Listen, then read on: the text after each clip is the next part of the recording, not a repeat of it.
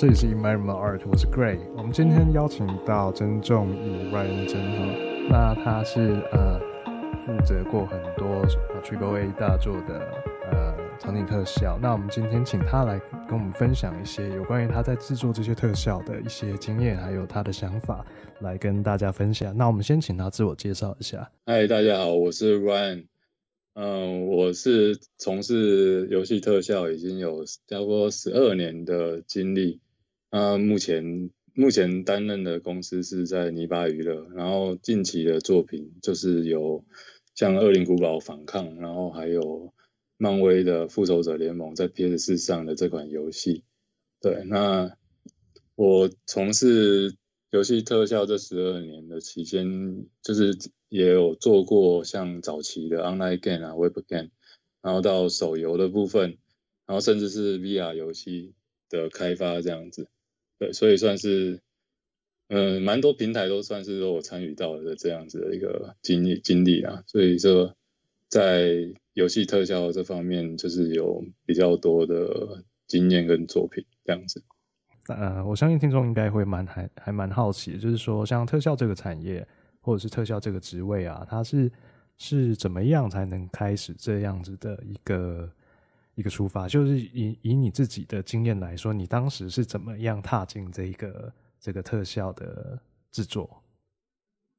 嗯，这其实是一件蛮 有趣的事情，因为在台湾，我们呃学界，比如说大专院校，基本上游戏科系也没有，几乎没有在专职。专门在教游戏特效这件事情，有可能就大概介绍一下功能啊。然后，所以在我在我们呃，我当初刚踏入游戏业的时候，甚至资源更少，所以我那时候其实我一开始是完全不知道游戏特效是什么东西，它是怎么做的。然后我大学念的专业是呃 3D 电脑动画，然后我对做动画是有兴趣的，然后。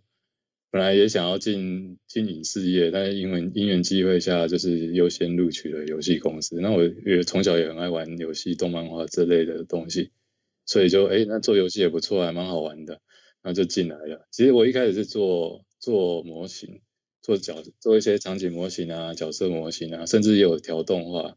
因为我是就正因为我是动画出身，然后我觉得哎，我做毕制的时候什么都做，所以我就觉得。哎，今天公司交办我什么，我都对我来讲都很新鲜，我都愿意去学习这样子。那那为什么会就是从做模型就突然去做特效呢？是是因为呃，因为当时公司发展的还不错，然后那组织变得庞大了。那原本特效是由我们美术的主管他一个人在负责，那随着组织变多，他的工工作也变得比较繁忙，可能也比较多会议要开。那他希望找个人可以接手这样子，然后就当时我才不到一年的一个新鲜人，然后他就问我说：“哎，那你有没有兴趣玩玩看这样子？”然后我就觉得：“哎，这这东西对我来讲太太有趣了，我根本不知道它是怎么一回事。”然后我说：“好啊，那那你愿意给我机会做，我就做做看这样。”所以我就跟着这位呃主管，就是学习他们呃在早期游戏特效的一些制作方法。那时候比较没有像。呃，现在即时三 D 这样的东西，都大部分都是像 pre-render 的效果，所以很多是可能，哦，我需要去手绘画图啊，我可能需要透过 Animax 去输出一些素材，然后进 Photoshop 或者是使用 AE 这样的东西，我们去去修图，然后把这些连续图，然后跟程式做搭配，然后再进到游戏引擎当中，然后就这样做着做着就开始我做游戏特效的。的历程，然后就就一一路到现在就回不去。对对对对对，然后对这这件事情其实是蛮有趣的，因为其实讲讲更直白一点是，这这貌似是当时没有人要做的一项工作。对，但只是因为我抱持一个比较开放的心态，然后哎，而而且我对这个部分特效这件事情，不管是影视特效还是游戏特效这件事情，都蛮有兴趣的，也就这样展开了。对啊，那。对啊，所以这件事情，你说要有一个是为什么去什么样的一个开始？我觉得就真的只是一个一个机缘，一个契机。对我个人而言是这样。嗯哼哼，对。所以，那你在这一段学习的过程中啊，也不能说学习的过程啊，就是说，嗯，你在这一段你啊进到游戏产业开始，然后一路这样走走走走到现在，有没有什么印是让你印象最深刻的一个一个阶段？不管是你的在学习的期间，还是到后面你已经可以独立独立呃独当一面，自己去开始制作的时候，有没有什么特别让你嗯印象深刻的事件事件？事件哦，我觉得。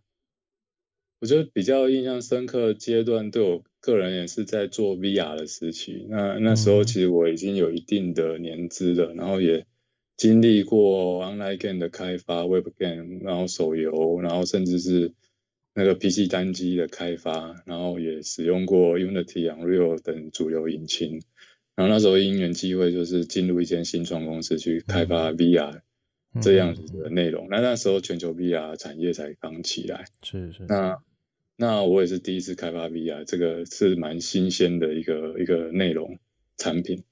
那那时候在做特效的时候就，就就颠覆了很多过往特效制制程上的一个经验。嗯，因为那是一个我们不管玩什么样的游戏，它基本上都是一个上帝视角的感受，但是在 VR 的游戏产品中。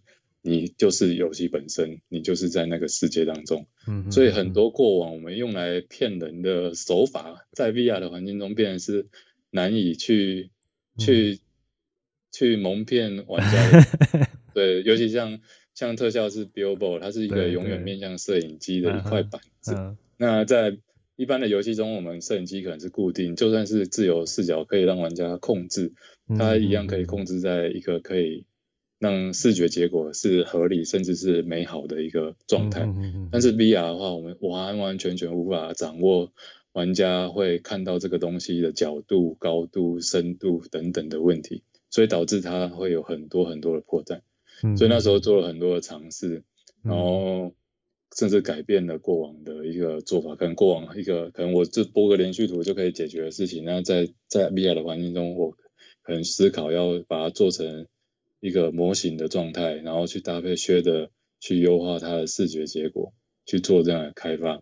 嗯，我觉得这这个部分这一段历程是让我觉得是相当有趣的，然后也也让我重新思考了很多关于特效在制作上的制成上的一个优化，甚至是更大的可能性。嗯嗯，对，嗯哼，对，然后后来，嗯，对啊。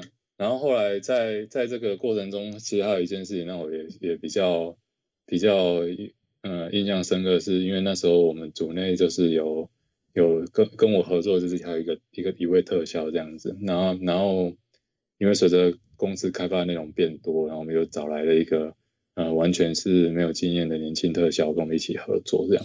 所以那段时间我就算是第一次正式担任一个主管的职务，然后去培训。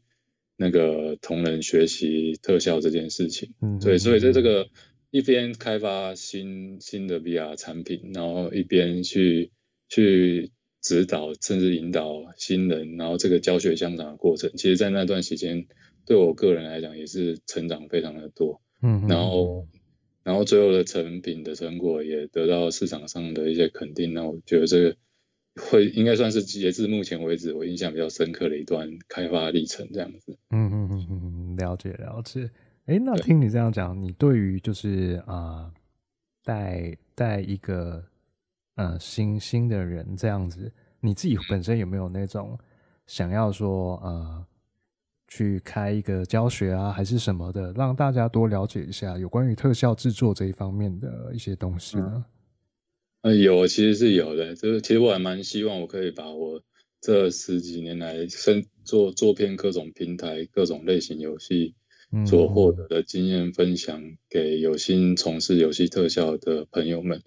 但是因为碍于个人目前的闲暇时间有限，所以这件事情一直有在规划。其实也有一些雏形的的内容。哎，躺在我的硬碟当中，对，只是不知道我会想办法尽快把它完成，然后，然后，然后公开给大家看是是免费的，或者是说付费的，欢迎大家来上课这样子。那如果有那么一天，也希望大家可以支持一下啦。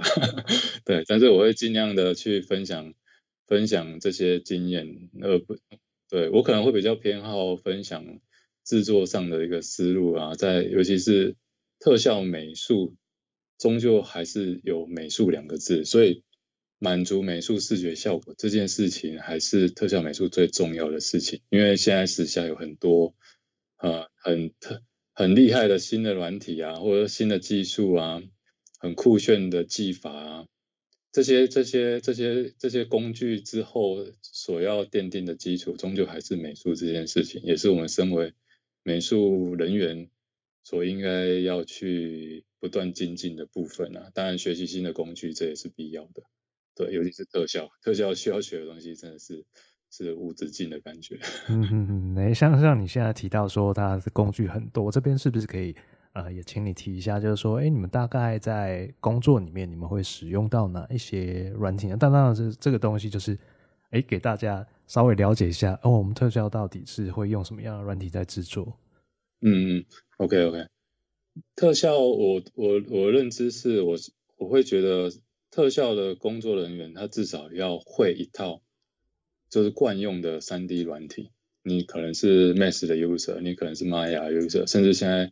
大家就是 Blender 这个、嗯、这个新的软体，大家也是可以去使用的。那至少要有一套 3D 的软体去、嗯、哼哼去惯用这样子，因为我们做特效会需要去制作一些很基础的模型，它不会像做角色模型或者是场景模型那样子的需要那么高端或者是呃那么多细节的一个制作。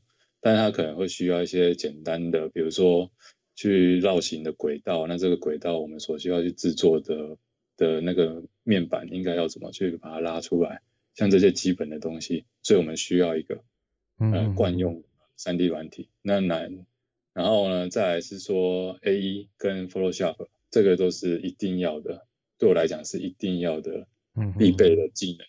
为什么呢？因为呃特效制作很重要的一个一种元素是连续贴图，嗯、那连续贴图它就是呃，它透过 AE 来制作，其实是会比较容易的。那、嗯、那希望这连续贴图的品质的好与坏，会直接影响到所呈现的结果。那我们可能需要透过 3D 软体去输出一段简易的动画，然后出来的东西可能没有那么多漂亮的细节，或者说颜色的。的添加，那我们可以透过 AE 很快速的添加一些滤镜啊，做一些调整啊，然后把它组合成我们所常见的，比如说二乘二、四乘四、呃八乘八这样子的一个连续图的图串，然后这样子才方便我们做特效的制作。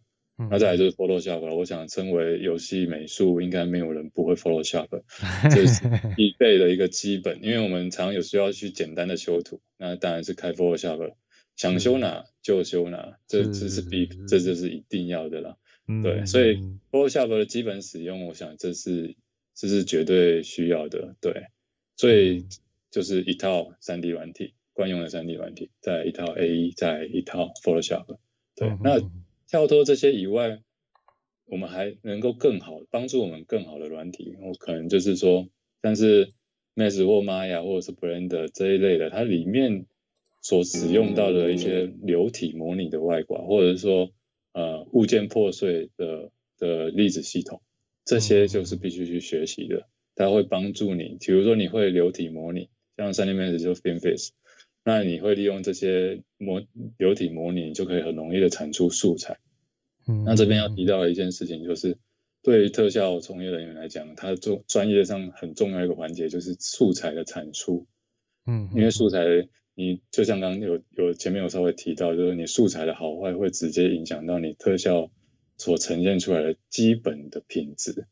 对，在那上面我们还可以做很多加工，但是在那些加工都是锦上添花的。你的基础如果不是，你的基础如果本身是糟糕的，我想你再怎么添都是画蛇添足了，就是怎么弄都是会很辛苦。但如果本身就是很好的，你稍微加点东西，它就已经 OK 了，已经到位了。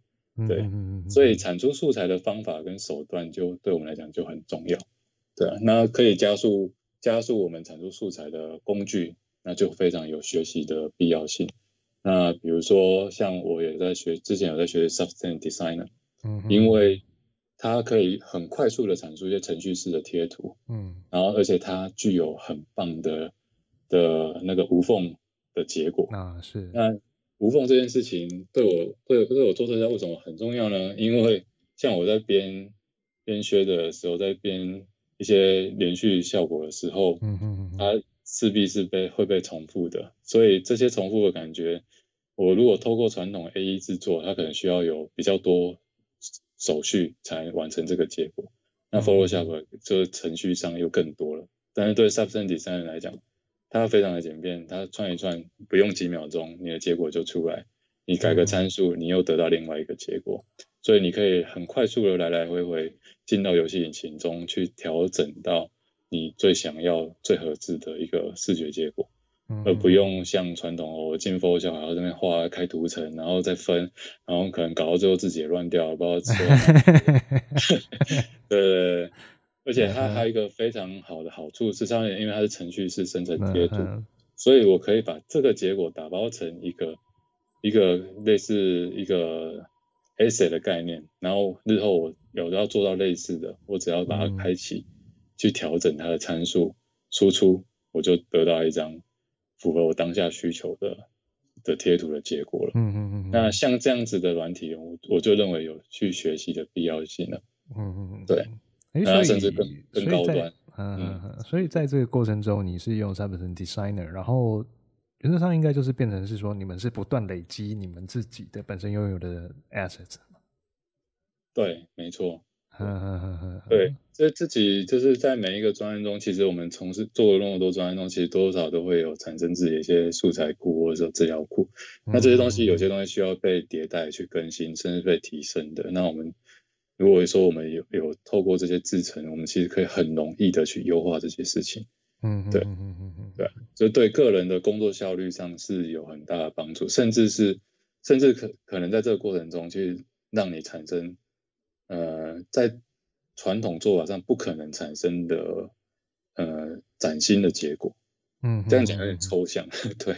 但是但是，比如说我曾经做过呃一篇被 Substance Designer 转发的那个下雨雨滴滴在那个玻璃上的一个滤镜效果，那那个效果如果我用传统 AE 搭配 Photoshop 的方式做，我可能做到天荒地老，做到做一个月。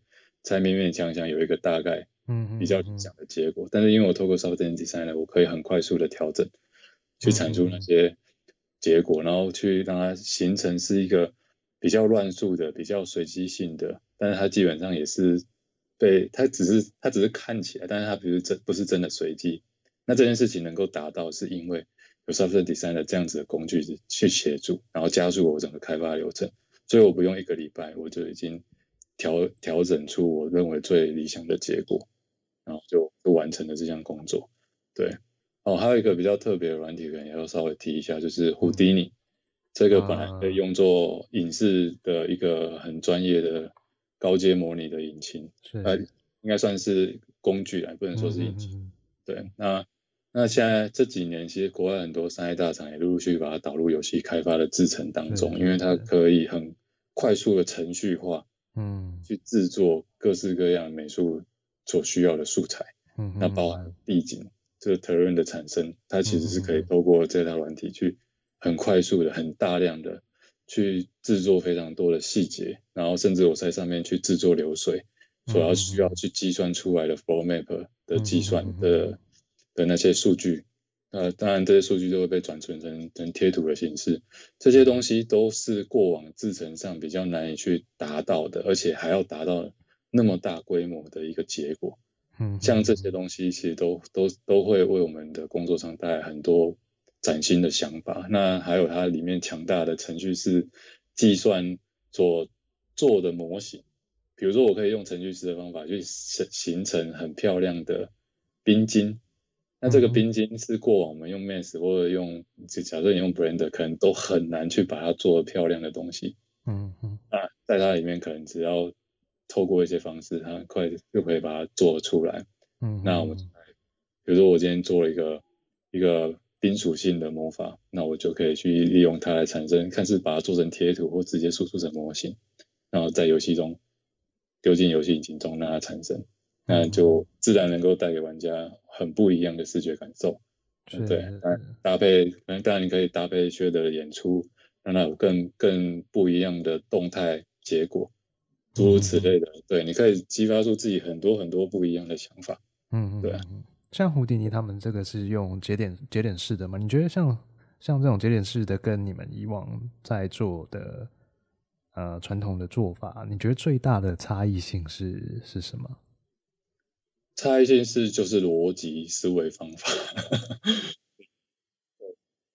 对，它其实是把很多东西拆解成一步一步的的逻辑过程，所以你要你必须去，首先你必须先去了解每一个每一块 node 它所代表的意义或功能，嗯，然后透过逻辑的方式，有点又又有点类似像我们在写程式语言的概念。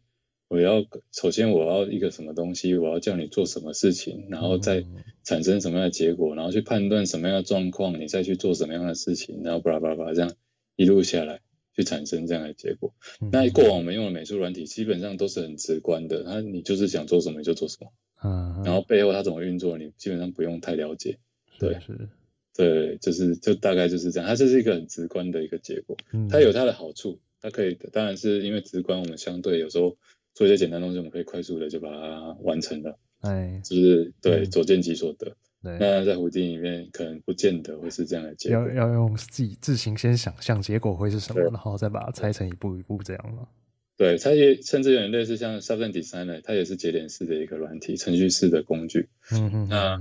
那我们用 Photoshop 就很简单嘛，图拉进去，或者是打开空白画布，你想画什么就画什么。是是是。然后加加滤镜，然后叠叠图层，嗯、然后图层叠加模式选一选，遮罩画一画，就大概就结束了。这个、嗯、大概就完成你想要的结果。是。但是在 Substance Designer 里面，你打开就是一张空的，然后你看你所会看到的就是一些呃，顶多就是很基础形状的节点，或者是说杂讯的节点。嗯哼。然后。不知道怎么搞的，拉着拉着，最后就出就出现了非常漂亮的呃花砖啊，或者是说呃无缝贴土的地景的地表的材质啊，或者说我我甚至可以拉出很很浮夸的那种中古世纪的雕花雕门啊，甚至龙柱啊。甚至也有人拿来做成拉面了，这些都是一些很有趣的事情。但是它，你就会无法想象了。这时候你就需要去改变自己的逻辑，我该怎么用这些东西去把它串串联起来？它就不是那么直观，但是它所讲究的是你的逻辑思考。你要去理解，哎，我现在下一步我应该要使用哪一个工具来告诉电脑说，哎，我应该要这时候你要帮我计算什么，画什么？嗯，对，因为其实。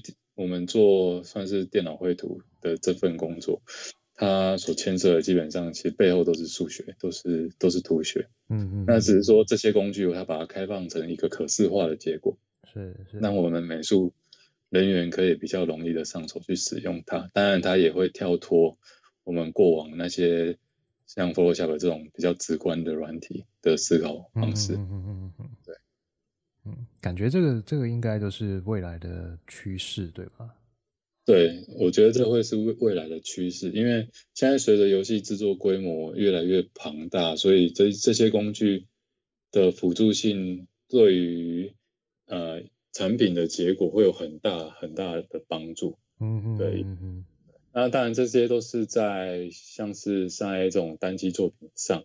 那在手机手游作品上，可能目前冲击还不会那么大，因为可能有平台端的限制，嗯，效能的限制，然后呃包体的限制等等，所以可能不见得会需要马上使用到这些东西。但是硬体的成长速度其实是非常快速的，就像我当年第一次刚用 Unity 四点五的时候，我们不会想到说它会有一天开放算图流水线，让我们去做调整，去做更多更。更深度的图学效果的演算，嗯，那这几年过去，我们它已经普遍开放这些东西，然后甚至也有像 GPU 粒子的使用，是。那我觉得这些东西都会是越来越越成为主流的一个视觉工具的的范围啊。对，嗯嗯嗯嗯嗯，因为现在感觉上就连很多的像是呃做 level 的。Level design 的一些人啊，嗯、或者是去做一些呃场景地表编辑的，也渐渐开始像像你刚刚有提到的，他们开始用胡迪尼去编、嗯、呃编地形啊，然后上面去做一些那种水线啊什么的这样子的一个内容。对，对啊，所以所以。我我不是很确定，因为像我们呃有时候在在那种 GDC 上面有看到说，像是 Uncharted 的这种 Naughty Dog 的这种公司，嗯、他们其实特效面上面，不管是特效面上面还是场景面上面，他们用的看起来都好像还蛮多的在在这个上面。那像是这样的话，嗯、你在呃你历经过的这些 Triple A 的案子里面呢、啊，就是。你可以跟我们聊聊有关于这样像他们这种流程，他们会应用在他们案子的大概是什么样的地方？嗯，你说像特效吗？还是说？对啊，像像特效啊，像是一些物理模拟啊，或者是等等。因为我不确定啊，嗯、我不确定，因为嗯，可能像是那种我看到有很多那种爆破特效还是什么的，嗯、哦，整个场景崩掉啊，然后对对对对对对对对像这种的，嗯嗯，OK OK，呃。特效最最基本上最大量的就是流体模拟，会是这些商业大厂最常使用的内容。嗯、因为为了因为呃这些作品像刚刚提到《Uncharted 4》这一类的作品，他们都是很写实的。那写实我们需要最常见的可能就是爆炸、火花、燃烧、开枪的效果、喷血的效果这一类的东西是会是这一种类型游戏最常见的。那透过胡迪尼这样的这样子的。呃程序式的工具啊，它可以很快速去调整出不一样的爆炸，很很高精度的爆炸结果。嗯嗯。那可以输出各式各样的通道来进到引擎端去使用。比如说，我可以很容易的透过它模拟的结果去输出啊、呃，比如说像 normal 啊，像 AO 啊，像那个呃 velocity 就是速率贴图这样子的东西。嗯。对。那进到引擎端去搭配。巴菲薛的演算，它可以让一样跟过往一样，它都是播连续图，基本上它就是一个连续图。那过往可能就是八乘八连续图，然后丢到引擎就直接播图就结束了。嗯哼。那没有经过特殊的削的处理，以前的削的可能就很简单嘛，就只是那个颜色叠加，就跟 Photoshop，我可能选择加色，选择 Alpha Blend 这样子的结果。嗯、但是这样的结果有时候会让这个视觉结果呈现很很平坦。它缺乏的深度、厚度、体积感，是是，它给人的感受就会变得假假的，它没有那么真实，它的呃视觉震撼度就会变差。嗯嗯嗯。所以透过这样的软体呢，去模拟这些流体所产出来的结果，我们就可以去很容易去做一些很细部的调整，然后甚至像现在很多这些这些效果，其实它是可以制作到受光的结果。那受光的结果要让它合理，那我们可能就是要搭配。这些贴图的资讯，那透过这些软体，我们就可以比较容易的去取得。那在过往的软体里面要做到这件事情，可能相对就会困难许多，甚至是有些还不容易，还甚至是无法达到这样子。那除了流体模拟以外，就是破碎。那破碎的话，它它既然它是一个原本就是用来做影视等级的破碎，那它它当然就是游戏等级的破碎，当然不成问题。那那破碎上。呃，比如说场景崩塌、大楼倒塌这类的效果，我们当然就可以在透过在这这个蝴蝶里这一类的呃软体当中，我们把它模拟完，然后把它贝克贝克成一个一个动画，然后把它引入到引擎当中去、嗯、去播放。对，然后那现在现在甚至连引擎端都可以自己做到这件事情，像 Unreal 就有它在破碎的部分就有相当不错的一个成果这样子。对，但是但是有些有些实作上的细节上，它可能。不见得能够达到那么完美，那我们可可能为了，可能我们只为了那一瞬间是完全符合整个视觉 layout 的设计，或想要传达给玩家的意念，嗯、那我们可能有时候会倾向于直接把它做死，那可能就是透过模拟的方式，我们直接把它模拟到一个非常非常好的一个非常理想的一个状态，然后再把它导入到其中这样子，嗯、对。解了解，其实这样听下来，好像步骤其实还蛮繁琐的，好像好几个软体导来导去的。呃，对，呃，也不尽然，看看要需要制作的东西，对啊，比如说，啊、比如说我们如果牵涉到模拟的，那基本上你可能就是胡迪尼模拟，或者三 D Max 模拟，或者是玛雅模拟，我们直接就导入可能就在进到引擎之中，我们做一次呃 shader 的处理。那是是。但因为它有 shader 的处理，它就有当然就需要贴图的处理嘛。那贴图的处理有些可能就比较单纯，那有些可能就会比较复杂，有些效果可能就比较复杂。那比较复杂，我们可能哎、欸，或许就可以透过刚提到程序式的生成的方式。所以不管是模型端也是程序式，贴图端也是程序式，其实在整个制程上看似比较繁琐，但是实际上却变得比较有效率。因为这些这些这些东西如果都回到传统制程上去制作的话，你反而会花更多时间，然后出来的结果可能还不见得像这些模这些软体所所产出的结果那么那么样的到位这样子。嗯，对，但是。但是这背后真正，我觉得这背后真正的成本呢，是在学习成本上面，因为这类的软体在学习上需要让需要让学习者稍微抛开一下过往的的一些既定的观念或者是经验使用经验这样子。嗯，我觉得这会需要，反而才是需要花点时间的部分。嗯嗯嗯嗯嗯嗯。那那你觉得像是这样子一个比较困难的一个学习曲线啊，它大概会需要？呃，用你的经验来评估的话，从入门到可以做出一些东西，然后到呃可以真正去设计场景上面的一些特效的话，它大概会需要花多长的时间？就就是预估就好了，那不需要太太精准。你觉得大概会需要多少时间？我觉得可能要两三年哦，最快两三年哦。可能要两三年的时间，对，因为这边有可能要稍微解释一下。假设我我我的两三年的预估是这个人是完全没有呃特效经验，从零开始学，那他可能就要从了解什么是粒子系统这件事情开始学的状态下，对，两三年我认为还可能还算是比较理想的一个的结果。对，为什么呢？因为场景特效有一件非常重要的事情是。嗯，它必须很自然，它必须很合理，合理到玩家不会发现。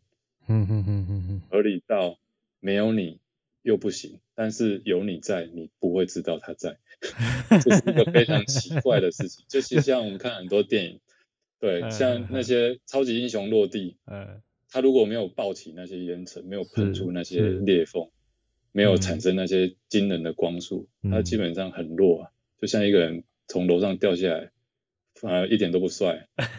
但是有了这些东西，你会觉得哇，他帅爆了。但这时候 你会发现他的存在，基本上不会。你会觉得他这个英雄很帅，你不会发现哦，那个烟喷的很酷，哦，那个那个光很很怎样，哦，那个那个碎石头，那个裂地怎样，你不会，你会觉得嗯，这一个画面很好看，哦，这英雄很帅，帅爆了，帅到我想要跟他一样这样。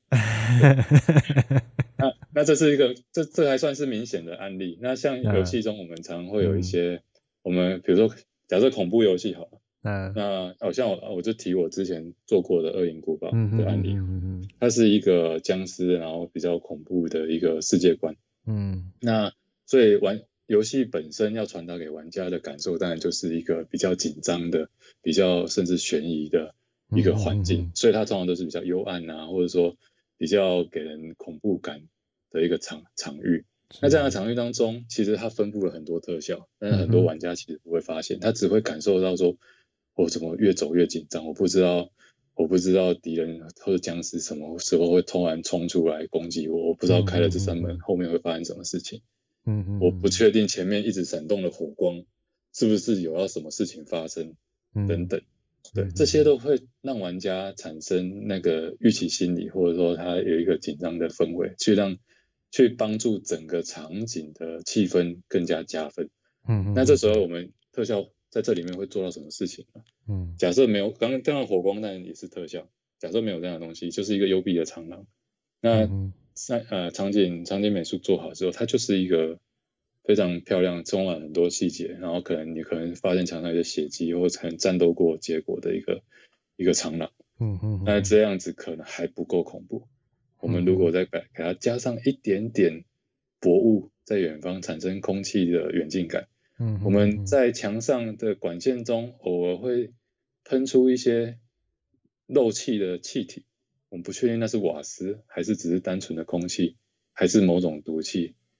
然后我们偶尔会有一些呃电线断裂的火花，就是掉落，突然闪动一下，嗯，然后空气中飘动的一点点的粉尘，它可能朝着你前方的范围缓慢的飘过去，嗯嗯嗯嗯，那这些都会带领玩家产生刚刚还没有加上上述这些特效所不所不一样的一个一个效果，它会增添这个场域它的悬疑感、它的恐怖的感受、它的一个压迫感，给人会去猜想它到底会去发生什么事情，或者说他曾经发生过什么事情。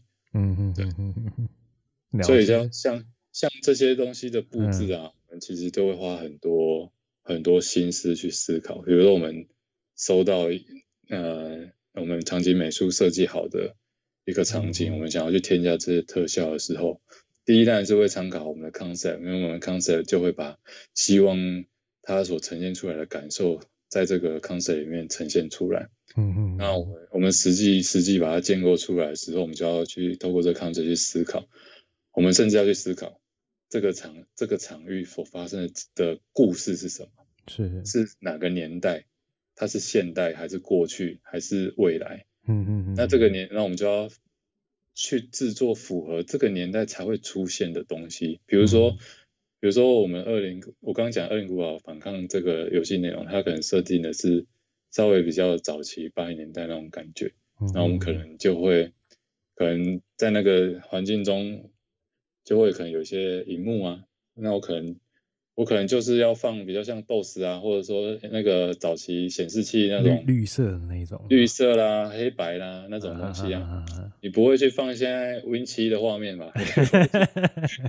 放 HD 高彩的一个结果，对，这个就非常的诡异了，对然后甚至你要想想想看，以前那种闭路电视啊，它坏掉了，它应该所呈现的样子是什么？是是。哎，其实跟现在的闭路电视坏掉的样子其实是不一样的哦。对对，对。是有差的，对对对，它那个味道是不同的。然后，嗯、然后在好莱坞很多一些复古的电影中，我们当然可以去感受到这这这中间的巧思。是。那在游戏设计上，其实也是相同的，因为我们带来的是一个体验。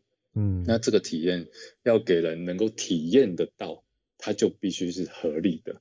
是可以让玩家无形中从他的潜意识中去去去截取他的既定的印象或观念，嗯嗯，来去达到一个连接的结果，自然玩家就会抓到那个感受，他自然就可以感受到你希望他感受到的结果，这件事情就会很重要，而不是说。哦，我想要加个什么，我就加什么。我想要，哦，我觉得那边好像空空的，所以我丢一把火在那边。嗯嗯嗯嗯。啊，没有来由的，丢一把火，然后想说你到底是在干什么？所以 怎么了吗？然后你丢了一把火，你可能场景中也没有去搭配它地上有烧焦痕迹，或者说它也没有去搭配一些相对应的东西。嗯。那你硬加一个特效在那边，就会显得非常的突兀，甚至非常的怪异。是。会。可能玩家前面走的好好的，已经哦越来越紧张，突然间就被那把火吸引了，然后就，他那个好不容易凝聚起来的的那一点点的情绪，哎，又退掉了，嗯，就会有点可惜，嗯，所以说在布置场景特效这件事情上，它必须是其实是必须是花费心思去思考很多面向的，它不是说丢很多东西就好了，嗯嗯，甚至甚至甚至乱丢，这件事情其实是非常。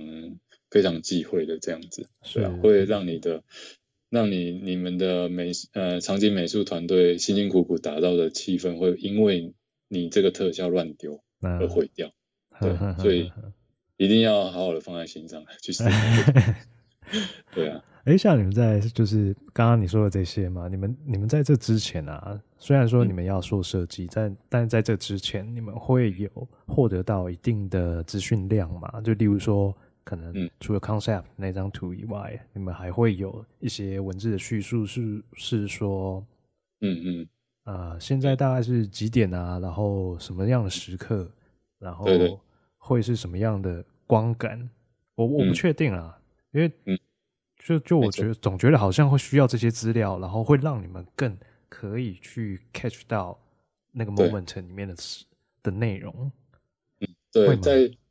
啊，会有会有会有这些东西哦，但是其实在，在呃游戏设计的时候，嗯，我们所谓企划端在制作这些文件的时候，有时候可能不见得那么的完整，嗯，但是但是我们身为美术，我们可能我们就是要回头去询问、去理解，然后甚至跟美术总监去去讨论、去沟通，嗯，去产生一个团队上的共识，说，哎，我们现在要说这个场域所带给玩家的时间点是什么？它的空间、它的时代感是什么？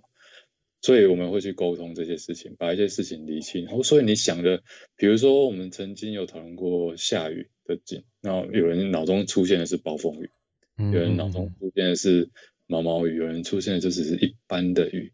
嗯，那那些所带给玩家的感受是完全不同的，甚至在工作上所需要的做工也会不同。嗯嗯嗯。那这些事情其实就是我们在我们我觉得我认为是我们美术在。各个部门在这些环节上需要去去有进行有效沟通的，对，要去、嗯、去跟，因为我们像比如说像我们特效通常是比较后端的，在整个制程上比较偏后端，你要等到我角色做好，场景做好了，我们才特效才去加，然后再加音效等等。对，那但是我们在后端，我们就要往前去去去问了。比如说我刚在刚前面有稍微提到说，比如说你要加个火，嗯，那你是不是？那你觉得这边应该要？你觉得这边加个火会让你感觉更好？OK，那你可以去跟场景美术讨论，你可能可以去跟美术总监讨论。哎，真的要加？那那既然要加，我们就要加到位啊。好，那那我们就要去想为什么那有个火？所以我场景美术可能要添加地上的烧灼，它可能曾经有人丢过汽油弹，所以要加加一些破碎的那个那个玻璃瓶在旁边，嗯，或者说曾经有可能附近有打斗的痕迹，所以才会丢出这个东西，或者是说有两派。在争执，然后所产生的结果，又或者是有人被追逐，然后所产生的一个防卫手段所产所遗留下来的结果等等，嗯、哼哼这些要去厘清。那厘清之后，相关的美术就必须去去做相对应的制作。所以这部分，这些有时候这个沟通的过程就会产生很棒的创意，然后很有趣的的内容，这都不会是。企划端在发想的时候就能够做到的，这有点太强人所难。老实说，对他、嗯，对，但是这个就是游戏开发，我认为比较有趣的部分。但是也必须让整个团队习，就是要主动的去做到沟通这件事情。然后美术总监那边当然就是要很很很确实的掌握住这个呃时间点啊，还有他美术风格所呈现出来的。的结果，嗯嗯，这是这也是相对重要的。你总不能说我这个时代，我做做中古世纪，然后你在那边丢汽油弹，我就觉得你有事吗？这样，对，这个就不对了。对，你可能就要换个方式。对，对，对，你说的这个例子好像有时候会在，有时候会在一些一些手游上面看到，就是会会发现，对，没错。那你说玩家会不会在意呢？呃，有些人确实会在意，有些人确实不在意，因为他可能在意的点，可能是他现在等级升到哪里。对对，但那是那是另外一个一个一个需求啦，我觉得那是不一样要探讨的问题。对，但是如果我们希望我们呃美术端所呈现出来，玩家很注重着重在游戏体验的这件事情上的话，我是我认为这些东西是是无法。去忽略的，你必须去花心思。你有做，其实玩玩家感受得到，但他不见得说得出来。就像我，我如果在长廊中我没有加入那个博物的效果，玩家可能也不不觉得有怎么样啊，甚至他还会觉得你加了还好，我掉掉了效能这样子。而这又是另外一个话题。如果我们要听一下这个东西，我们身为特效美术，我们也要去思考，我们如果在效能掌控上去做到正确的运用。然后让整个视觉是可以满足视觉结果，又可以满足游戏性，又可以满足效能端的的限制，这些都是很重要的。嗯嗯嗯嗯，对，因为也是有人会说，哎、啊，我好，既然加加薄雾会带来很棒的压迫感，那我就给你加一堆，让你整个泡在雾中，这可能就不行了，可能就不是。程式应该就会来跟你好好聊一下。对对对对对，你是不是哪根筋不对这样？对对对，这样有必要吗？对，要去这些东西其实都是要去思考，要然后甚至是团队间要去讨论的。嗯嗯，嗯，做这件事情对于玩家游戏体验能够带来多少的加分？是，他需不需要？对，嗯，所以沟通，我觉得沟通这件事情其实也是在我们游戏开发，这尤其是特效啦，可能也不是不止特效，就是整个美术上，我们都必须去注重的一件事情，这样子。嗯，对，嗯嗯，大概是这样吧。所以说，你说要一开始在企划端就可以把这些东西条例的很清楚，或者什么什么是白天晚上啊，时间点，然后什么时代感，不见得能够做到那么精细。嗯嗯，但是如果是不是他们都是开发过程去去去凝聚出来？啊，对，对，对，但是大方向基本上是是可以做到的，对啊，比如说你。你一开始到底是下雨天还是白天还是晚上？这个应该是不难吧？这个这个也直接影响到整个场景打光的效果，所以这个答案是一开始就会定义出来的。对，那一些更细的细节，那我就要去去想，甚至有些游戏会思考到更细。你说白天啊是好天气大太阳，那你请问一下是冬天的白天还是夏天的白天，还是春天的白天还是秋天的白天？出现的色光。可能会不一样，还有色温可能也会不一样。对，那你说玩家会不会知道？可能不会哦，但是他会不会感受到？我必须说会，绝对会，但他说不出来，他只是会觉得，哎，好像这款这款游戏看起来比较好看，他可能会觉得好像这款游戏比较帅，感受比较好，或者说感觉比较真。对，他不会去说某一款别款，他会选择这款。但他说不出理由，那我认为这个就是在专业度上之间的一个一个比较了，一个竞争了。嗯，对，嗯嗯嗯嗯嗯，了解。哎，那像是说，呃，你们在设计特效的时候，虽然说你刚刚有提到特效是算是在后端嘛，那音效事实上也是，你们有实际跟呃跟音效在这方面上面，你们有合作吗？哦，有有。当然也是会合作的，对。嗯嗯，比如说我要添加这个呃效果的时候，比如说我爆炸，我比如说我这边有一个火花会随机的的弹跳，那可能会需有一点那种漏电的声音，或者是需要有一点点那种风声之类的，那我们就会去跟跟音效这边做一个讨论。嗯，对。那当然有时候有时候也不见得我们想加就能加，因为可能音效。他也会考虑到整体的问题，然后我们再去评估去加这个东西所产生的效益，到底是加分的呢，还是扣分的，还是其实没有差？嗯，对，对，这个都会去去做到讨论。那基本上音效跟特效都是 确实都是在整个开发流程比较后端的部分，所以我们也都会往前追。嗯嗯嗯，就是在我们两个部门，在我过往合作过的的的经验当中，我们其实都会往前追，甚至在在计划初期就会去询问他。他们说：“哦，你们想要的一个感觉是什么啊？可能或者说 concept 出来的时候，我们就可以去设想，我们可能需要哪些素材啊？我们可以在那个阶段就开始进行进行制作，甚至是测试。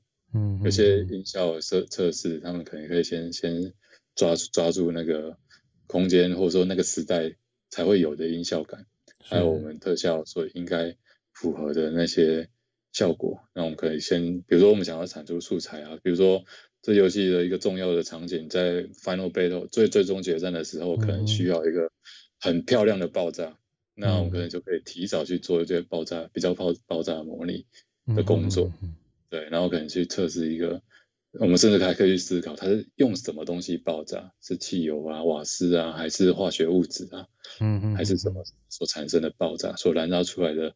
火光、颜色、烟雾、烟尘都会是不一样的结果。那这些我们都可以提早去做测试，去做做尝试，这样子。嗯，对，对。那既然有爆炸，当然就需要音效了。那爆炸爆在哪里？它是透过玻璃爆炸，还是还是汽车爆炸？所以产生的声音当然也就不同了。嗯，那既然我想要做一个那个房子里面爆炸震碎玻璃的效果，那我音效那边就需要去制作。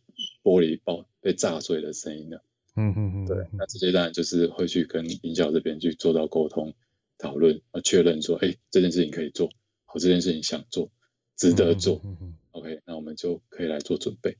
了解，Cool，这哎，像是像是这种啊，你们通常都是呃音效，你们是内部是有自己养养人力吗？哦，这看公司，嗯，这直接看公司，因为像我们像目前的。公司跟我之前在做 VR 的公司，基本上内部都是有有这样子的专业人员在。嗯嗯嗯嗯嗯，他也有待过有些公司是委托外面的录音师去协助制作，嗯，这样对都会有。对，嗯嗯嗯。因因为我会问这个问题，就是就是说有有有的公司它，这个是考虑到沟通沟通层面上面的一个状况啊，所以才会有这个问题的产生。对对对，因为有的时候就会觉得说，哎，有的有的公司虽然内部没有。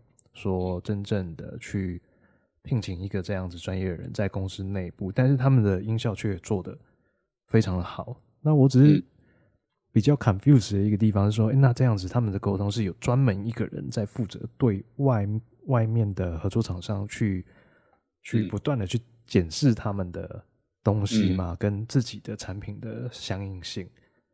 嗯，我觉得这个可能就是看。对应的窗口在沟通这个产品上所所做的努力有多少吧？还有说，呃，负责处理这些配音的的人员，对于他所接到这份工作所涉入的了解有多深，所所能够做到的的效果，我自然也就有多深。对，有时候我们可能会让让这种委外的的团队或者配音人员、嗯、哦，直接进到公司来。